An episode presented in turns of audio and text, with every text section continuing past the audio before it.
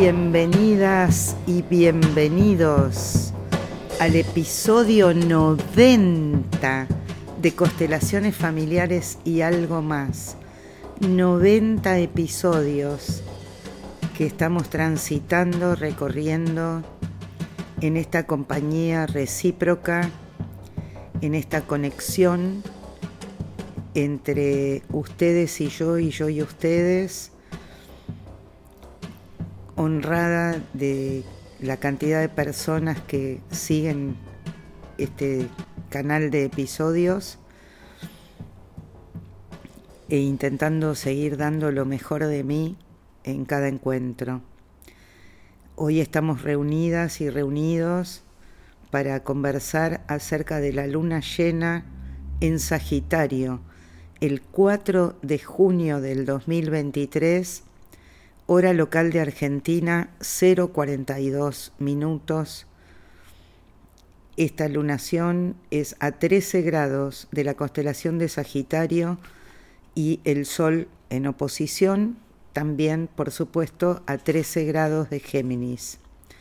Una luna llena de optimismo, de trazar rumbo, de poner la flecha para ir mucho más allá de acá para poder ampliar el horizonte, que el horizonte no sea la frontera, sino más allá del horizonte visible, y a la vez poder llevar lo que es el conocimiento de lo próximo, de lo que tenemos cerquita, poder tomar todas esas informaciones del conocimiento, de la mente, de, los, de las eh, asociaciones, de los vecinos, los hermanos, los compañeros de escuela, todo lo que es próximo, ¿no? los amigos vecinos, y poder llevar toda esa información que podemos captar muy cerca hacia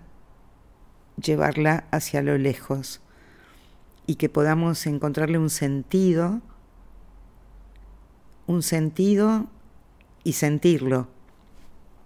Es una luna siempre la luna llena nos refleja lo que está pasando en Géminis, en este caso, nos refleja la luz del sol y hace luz en la noche oscura.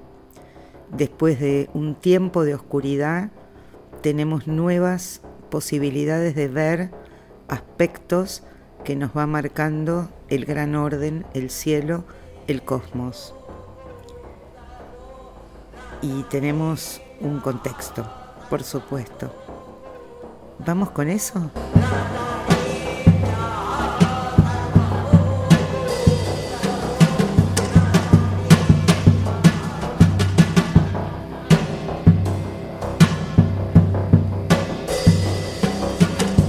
Bueno, vamos con eso.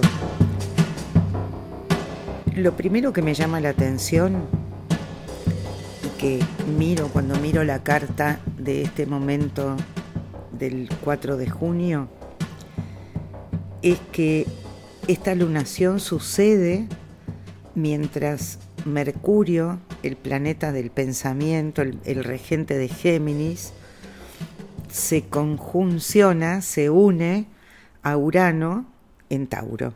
Urano está en Tauro hace años y seguirá por años Sabemos que Urano es el planeta que rige Acuario, que rige la tecnología, lo novedoso, lo porvenir, lo, disruptivo, lo impensado, y Mercurio el pensamiento, o sea que es una extremada potencia mental aquella con la que recibimos esta luna que está regida por Júpiter, que es el opuesto, digamos, a Mercurio son diferentes modos de pensar.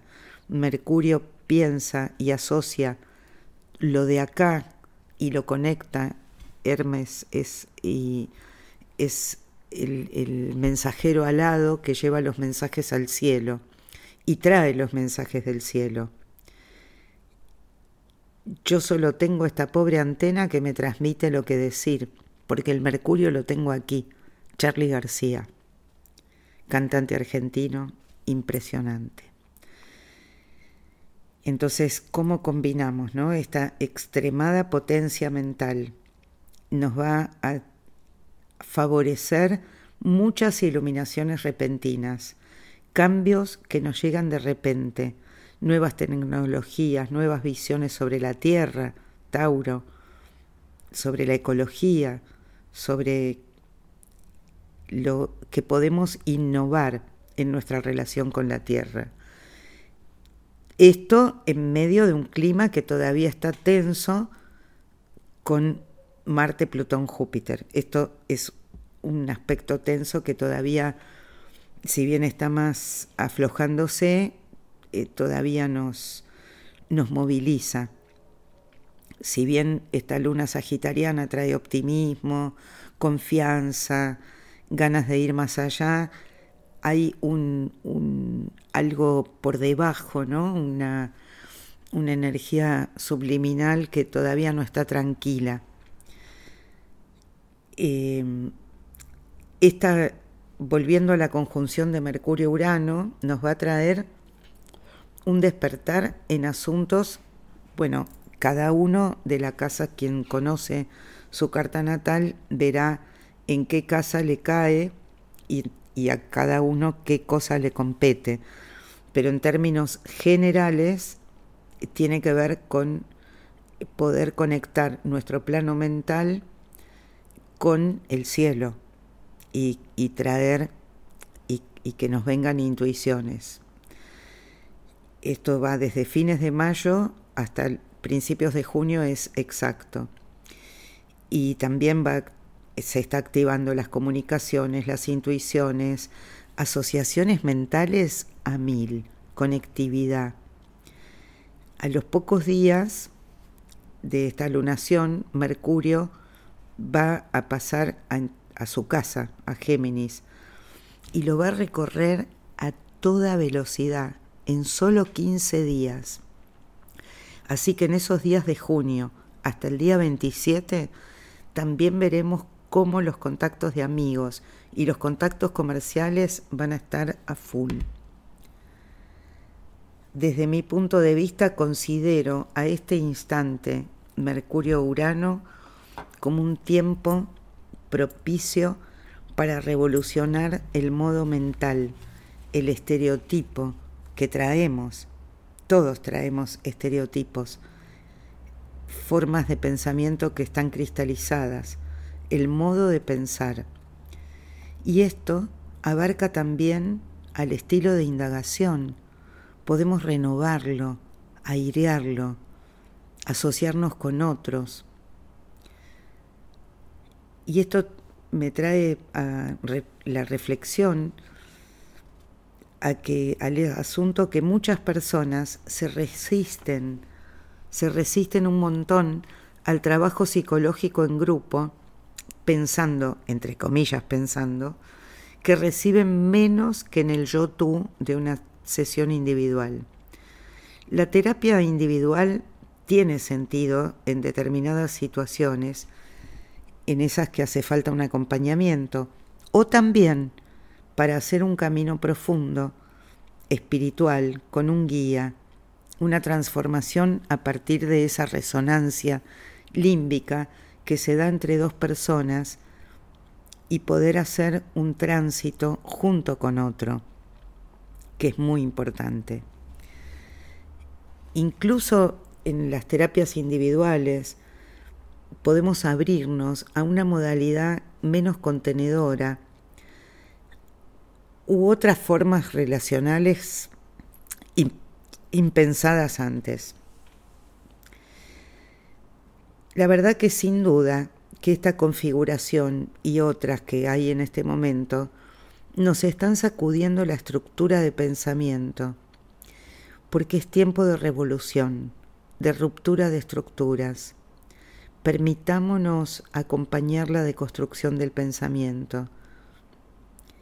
Es probable que de todos modos ocurran eventos que nos empujen a pensar diferente, ya que el viejo sistema no entenderá lo, lo que sucede, no, no, porque le va a resultar impensado justamente. Entonces la vieja lógica no va a entender, pero somos empujados. Hay sacudones, hay cambios, cambios en, en lo básico, en lo cercano, en lo próximo.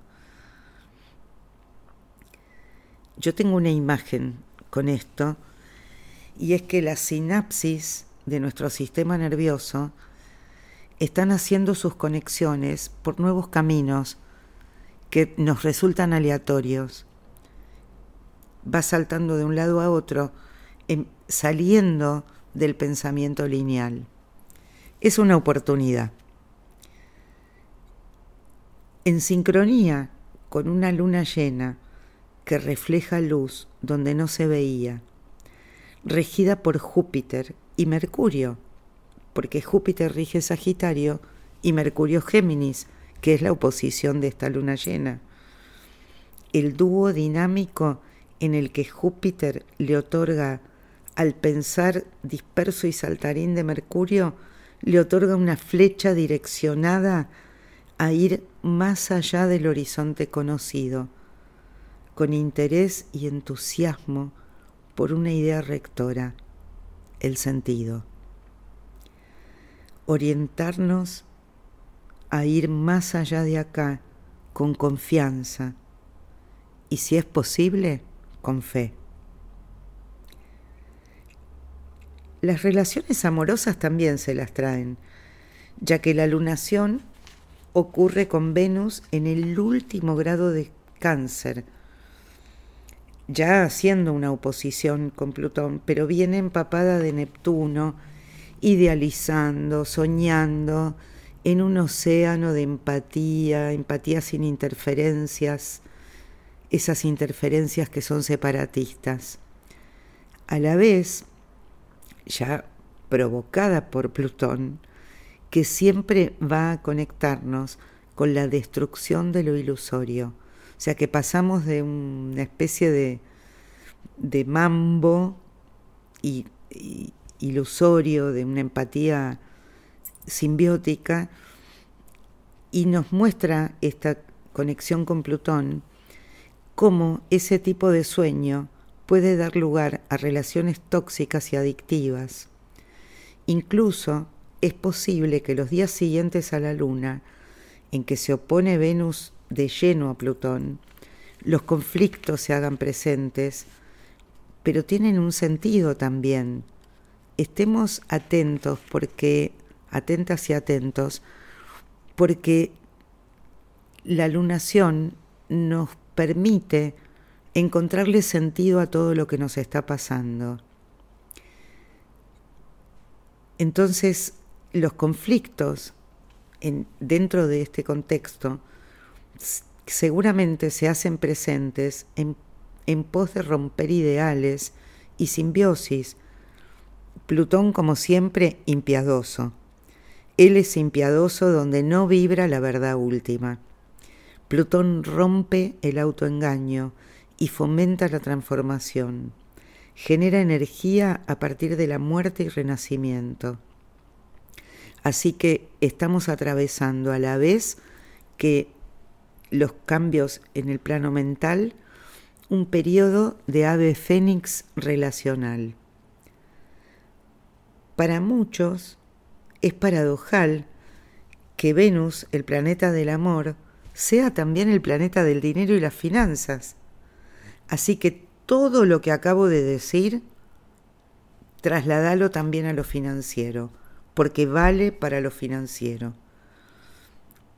En ambos terrenos seguimos impulsados al cambio de paradigma acerca del poder, con rumbo a un mayor equilibrio que solo puede surgir si disolvemos el paradigma del dominio.